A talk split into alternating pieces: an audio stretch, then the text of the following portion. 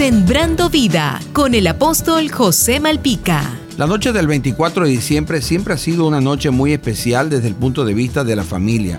Son muchos los recuerdos que vienen a nuestra mente. Pan de jamón, hallacas, ensaladas, pernil y por supuesto los regalos. Hoy quiero llamar tu atención. ¿Te has preguntado cuál sería el mejor regalo para tus hijos esta noche de Navidad?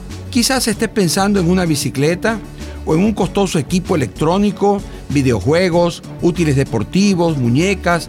Todo esto es bueno, pero no es lo mejor. Lo mejor es el ejemplo que como padre podamos brindarles a nuestros hijos.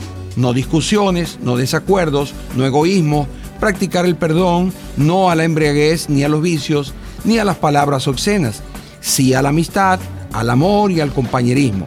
Lo que nuestros hijos vean en nosotros será el modelo que querrán repetir. Así como hay juegos que compramos a los hijos que encierran en sí mismos violencia, el mal ejemplo que ven en sus padres también los catapulta para que más adelante ellos también sean violentos. Jesús es el centro de la Navidad.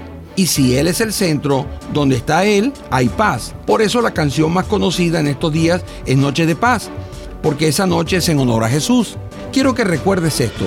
Jesús está donde es honrado y adorado, no donde solo es tolerado. Honralo tú en esta Navidad y recíbelo en tu corazón. Jesús te dice, no te dejaré ni te desampararé.